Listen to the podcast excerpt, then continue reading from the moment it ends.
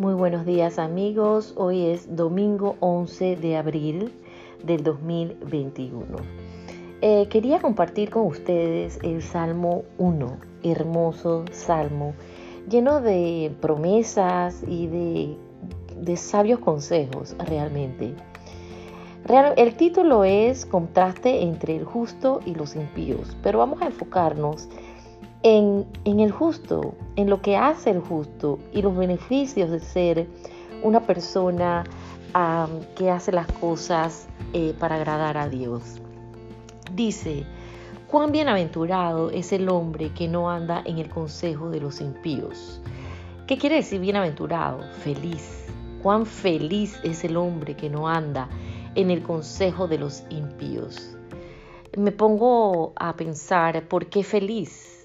Porque eh, realmente cuando estamos influenciados por personas que no nos traen ningún beneficio a nuestra vida, ya sea espiritual, y en el camino por esta tierra, para hacer lo bueno, lo agradable a Dios, eh, el cuerpo sufre, estamos en tristeza, en depresión, en, bueno, todo lo que la carne puede sufrir.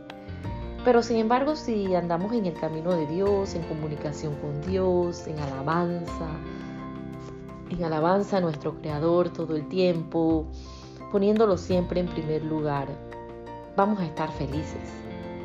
Vamos a estar con una conciencia tranquila, en paz. Entonces se hace real este versículo. Cuán bienaventurado es el hombre que no anda en el consejo de los impíos esos que aquellos nos, aconsejan muy mal, no nos traen paz ni felicidad a nuestra vida. Versículo 2, sino que en la ley del Señor está su deleite, y en su ley medita de día y de noche. ¿Qué quiere decir esto? A mi entender, si andamos eh, poniendo en nuestro pensamiento, por ejemplo, la ley del Señor, ¿cuál es? Los mandamientos, los diez mandamientos. Todo el mundo conoce los diez mandamientos. Ponga al Señor tu Dios primero sobre todas las cosas. Ámalo por sobre todas las cosas. Y a tu prójimo como a ti mismo. Primero Dios que todo. Y a nuestro prójimo también amarlo, aunque no nos caiga bien. Soportarnos unos a otros. No es fácil, pero hay que esforzarnos. Dios ve nuestra intención de, no, de querer agradar a, de, querer agradar a Dios. Y como a ti mismo, ámalo como a ti mismo. O sea, no nos hagamos daño. Como no nos hacemos daño? De muchas maneras. De muchas maneras no nos hacemos daño. Tenemos que cuidarnos, amarnos. Será como árbol firmemente plantado junto a corrientes de agua. ¿Cómo es el árbol que está plantado junto a corriente de las aguas? Da su fruto a su tiempo y su hoja no se marchita, en todo lo que hace prosperará, prospera. Dios nos compara, o el que escribe este salmo, con sabiduría de Dios, nos compara a ese árbol que da frutos, que tiene vida, que, que da su fruto a su tiempo. Qué maravilloso, así seremos nosotros.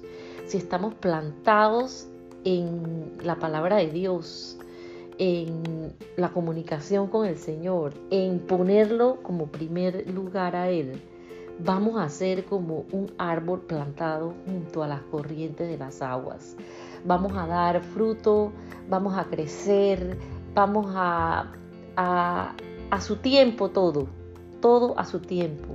Qué belleza. Y vamos a prosperar, porque el que crece, el que, el que da vida, va a estar con nosotros, por andar en el camino correcto. Y el versículo 6, porque el Señor conoce el camino de los justos, mas el camino de los impíos perecerá ven que no hay un final feliz para el impío, para el malvado, pero hay un camino hermoso y lleno de promesa para el que sigue al Señor, porque el Señor conoce el camino de los justos. ¿Quiénes son los justos? Los que han sido justificados por la sangre de Jesús, el que ha aceptado que Jesús es el Cordero eterno, porque recordemos que antes los sacerdotes tenían que coger un corderito limpio y sacrificarlo y esa sangre era la que limpiaba al pueblo.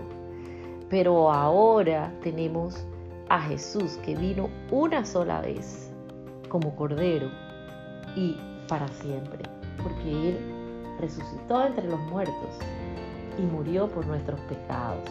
Así que nos hace justos. Y, y no solamente aceptar que Jesús murió por nosotros y esa sangre nos hace justos, tenemos que andar por el camino también de justicia. Eh, aprovecharnos de esa gracia que Dios nos da hoy en día. No pisotearla.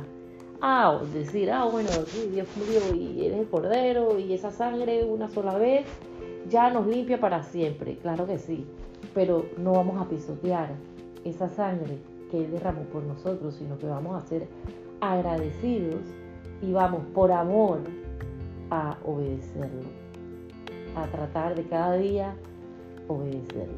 Así que, pues este salmo he empezado a leer los salmos y este es el salmo 1 que es hermoso. Este salmo no tiene, es de autor desconocido. Hay otros salmos que son escritos por David, por Moisés, por Salomón, etc. Pero este es un salmo de autor desconocido, pero está hermoso, lleno de sabiduría. Dios los bendiga y vamos a ver que cuando leo el Salmo 2, ¿qué me dice? ¿Qué me, qué me impacta? Dios le bendiga.